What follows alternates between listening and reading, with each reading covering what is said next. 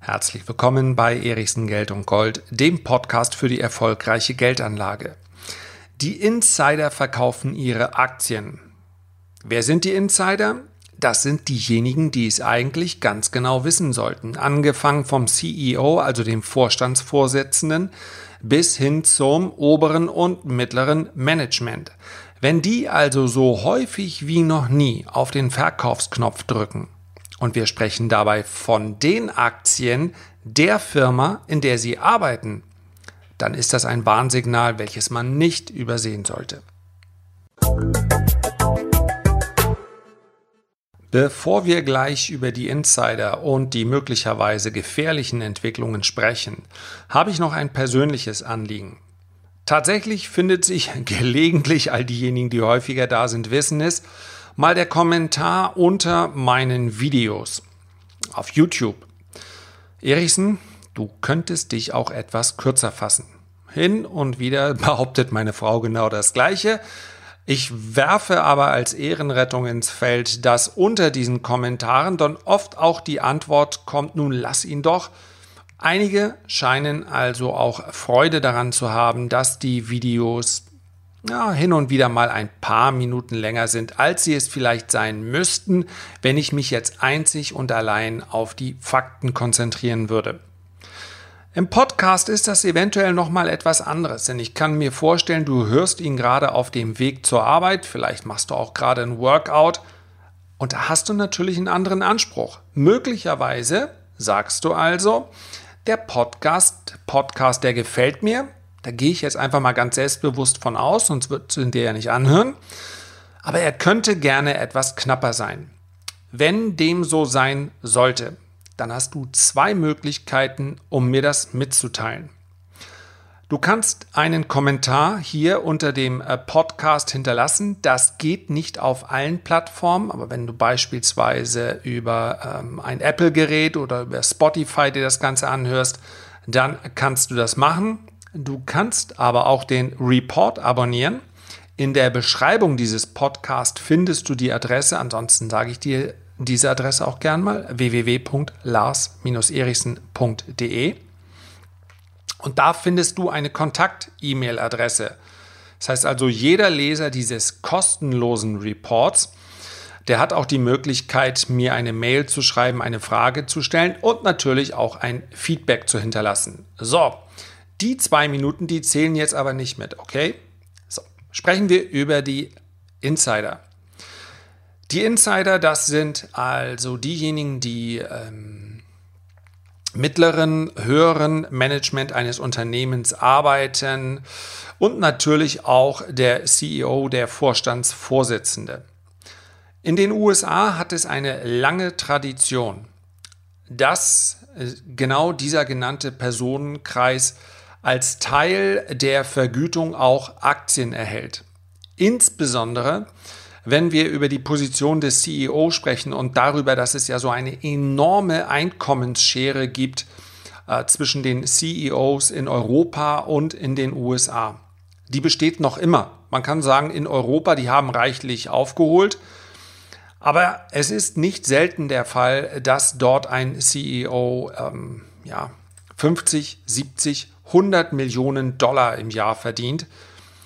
Und das ist natürlich ein etwas, was wir in Europa dann doch nur sehr, sehr selten finden. Und Teil dieses, dieser enormen Einnahmen sind häufig Aktienvergütungen, die dann fällig werden, wenn bestimmte Unternehmensziele erreicht werden. So, ich möchte jetzt heute nicht darüber urteilen, ob es sinnvoll ist, das zu machen. Ich möchte aber vorwegnehmen, ich werde es in einem äh, weiteren äh, Podcast, in einer weiteren Episode mal besprechen. Ich halte es nicht für sinnvoll. Denn das fordert natürlich förmlich dazu auf, kurzfristig den Gewinn zu maximieren, denn so ein CEO weiß auch, die Zeiten sind vorbei, dass hier äh, der Mann an der Spitze 10, 20, 30 Jahre da bleibt. Oft sind es zwei, drei, vier Jahre und dann nehme ich halt das Maximale mit. Also, wenn wir uns diese Insider anschauen, dann stellen wir fest, die haben für das Jahr 2018 so viel verkauft wie noch nie. Wir wissen letztendlich noch nicht, die, äh, die kompletten Zahlen aus 2019 kennen wir noch nicht. Das liegt teilweise auch daran, dass das äh, ja mit einer Verzögerung von ein, zwei Quartalen erst bekannt gegeben wird. Denn wir sprechen hier, das muss man mal unterscheiden, ganz klar von legalen Verkäufen. Also das sind keine Insider-Informationen, äh, die dort genutzt werden. Letztendlich sollte man natürlich davon ausgehen, dass der CEO, also der Vorstandsvorsitzende eines Unternehmens, dieses Unternehmen auch am besten kennt. Aber in einem gesunden Umfeld halte ich Insider-Verkäufe für weniger aussagekräftig als Insider-Käufe. Warum? Ein Insider hat im Prinzip nur eine einzige Begründung, zumindest dürfen wir die annehmen wenn er Aktien des eigenen Unternehmens kauft. Und es ist in der Regel genau die gleiche Begründung, die wir auch finden, wenn wir eine Aktie kaufen, weil wir glauben, dass die Anteile steigen werden.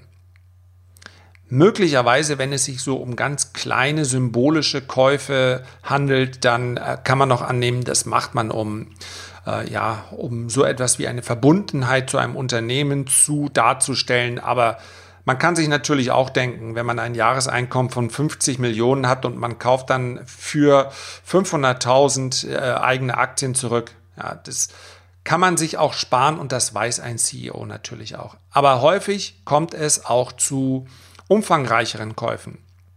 Im Übrigen auch in den USA. Ich habe im Report beispielsweise darüber geschrieben, dass der CEO von TUI ja, mitten in der Krise zugeschlagen hat, hat für über eine Million eigene Aktien zu 9,80 Euro zurückgekauft. Und in der Spitze sind sie seitdem fast auf 14 Euro gestiegen. Jetzt im Zuge des Coronavirus äh, auch wieder zurückgekommen. Aber dann, es macht durchaus Sinn, hier mal einen äh, Blick auf diese Insider-Daten zu werfen. Wie gesagt, im Report beschreibe ich wo man solche Daten dann tatsächlich findet. In den USA ist das noch sehr viel umfangreicher. Insider-Verkäufe, da könnte man jetzt ja einnehmen, ist genau wie bei den Insider-Käufen. Das kann eigentlich nur den äh, Grund geben, dass der CEO denkt oder derjenige, der dort im höheren Management arbeitet, dass die Anteile fallen werden. Aber dem ist aus meiner Sicht nicht so. Wir dürfen nicht vergessen, dass wir auch einem CEO zugestehen müssen, dass er sein Unternehmen diversifiziert, beziehungsweise sein Vermögen diversifiziert. Das heißt also, wenn die Einnahmen zu großem Teil aus Aktienvergütungen bestehen, dann finde ich es ganz normal, dass ein Teil dieser Aktien verkauft wird, um davon Immobilien zu kaufen oder Gold zu kaufen oder Diamanten zu kaufen oder Kunst oder ja, wie hat, äh, wir haben einige Kollegen, das möchte ich mal in Anführungszeichen äh, setzen, gesagt, Streuobstwiesen. Gott, wie man auf so eine Idee kommen kann. Also, ähm, und das sage ich, obwohl mein Onkel Landwirt ist. Also nichts gegen Agrarflächen, aber Streuobstwiesen profitabel zu betreiben, das ist, das ist so eine Geschichte. Also, das müssen wir denen natürlich auch zugestehen. Wenn in einem normalen Umfang Insider-Verkäufe stattfinden, ist das völlig in Ordnung. Nicht zuletzt haben wir beispielsweise bei ähm, Jeff Bezos, dem Chef von Amazon, gesehen, wie teuer eine Scheidung sein kann. Ja, über 30 Milliarden Dollar wurden da fällig. Da muss gelegentlich auch mal ein CEO die ein oder andere Aktie verkaufen. Und seien wir mal ganz ehrlich, auch die kaufen hin und wieder eine Villa, vielleicht ein Privatjet, vielleicht muss es ein neuer Pool sein, ein neues Ferienhaus in Saint-Tropez, was auch immer. Für all solche Vorhaben, die einen erzwungen, die anderen äh, mit glücklicherem Hintergrund, braucht man eben Kapital. Also Insiderverkäufe sind nicht per se gefährlich. Wenn du also jetzt in einem Unternehmen investiert bist und du gehst auf die entsprechenden äh, Seiten und schaust dir an, was dort passiert ist, nicht gleich verkaufen, weil du sagst, oh, oh, oh, hier wurden Aktien verkauft. Das sollte man sich in Relation ansehen. Tatsächlich ist es aber natürlich etwas anderes wenn so viele Aktien wie noch nie verkauft wurden. Den Teil könnte ich sogar noch nachvollziehen. Warum? Weil man natürlich auch nicht CEO eines solchen Unternehmens wird, weil man so ein Dummerchen ist. Ja, man muss in den USA auch sehr, sehr gute Beziehungen haben. Es hilft, auf der Elite-Universität oder auf eine der Elite-Universitäten gewesen zu sein, aber nichtsdestotrotz. Ja, die, äh, bis man dahin kommt, muss man einiges geleistet haben und man darf davon ausgehen, die haben durchaus ein Verständnis für den Markt und insofern auch das Gefühl, vielleicht sind die Kurse jetzt etwas heiß gelaufen. Ich nehme äh, einen Teil des Profits vom Tisch. Warum auch nicht? Aber das macht natürlich überhaupt keinen Sinn mehr, wenn gleichzeitig diese Firmen so viele Aktien wie möglich zurückkaufen.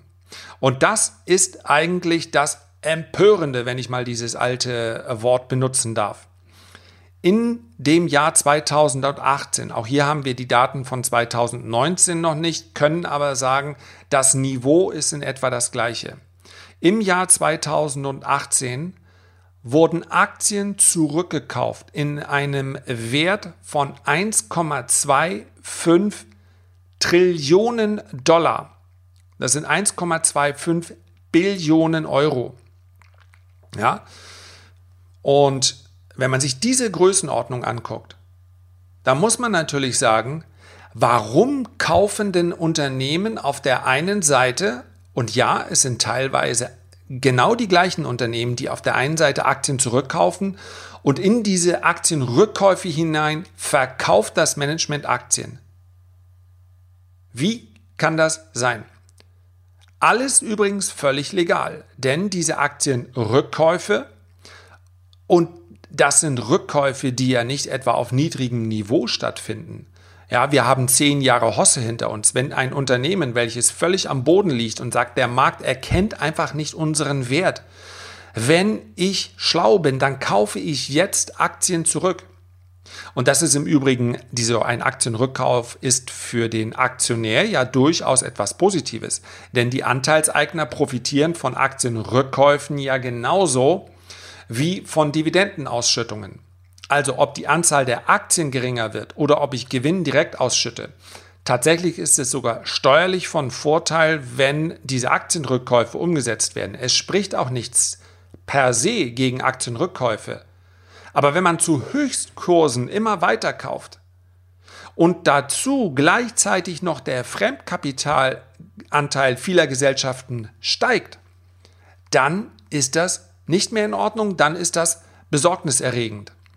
Das heißt also, es wird Fremdkapital, ja, wir können auch ganz einfach sagen, Schulden werden aufgenommen und mit diesen Schulden werden dann teilweise Dividendenausschüttungen vorgenommen, teilweise Aktien zurückgekauft. Für sich betrachtet sind beide Vorgänge schon bemerkenswert. Dass sie allerdings zusammenfallen, ist aus meiner Sicht wirklich ein Warnzeichen.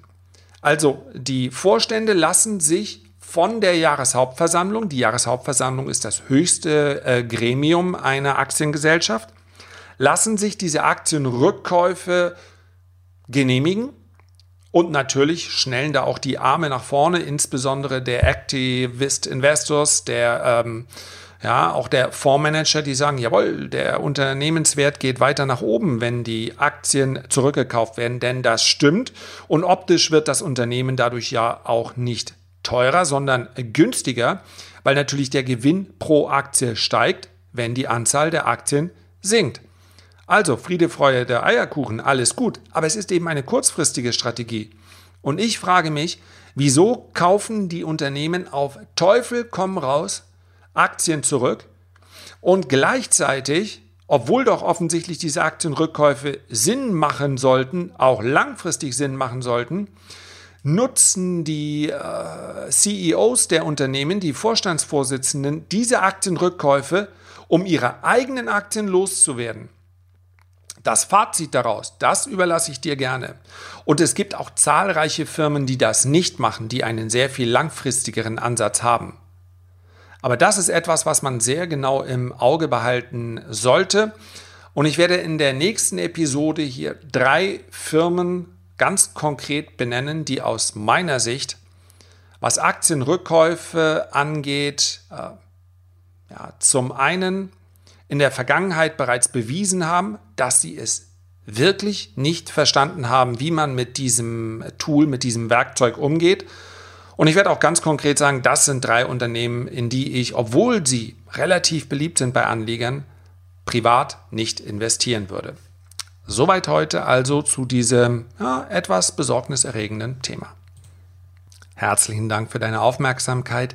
Ich freue mich, wenn du dir die Zeit nimmst, ein Feedback oder einen Kommentar zu hinterlassen, wenn dir das möglich ist. In diesem Fall beispielsweise dazu, ob es dir gefällt, dass ich versuchen werde, den Podcast in Zukunft ein klein wenig knapper zu halten. Also, ich freue mich aufs nächste Mal, so oder so. Bis dann, dein Lars.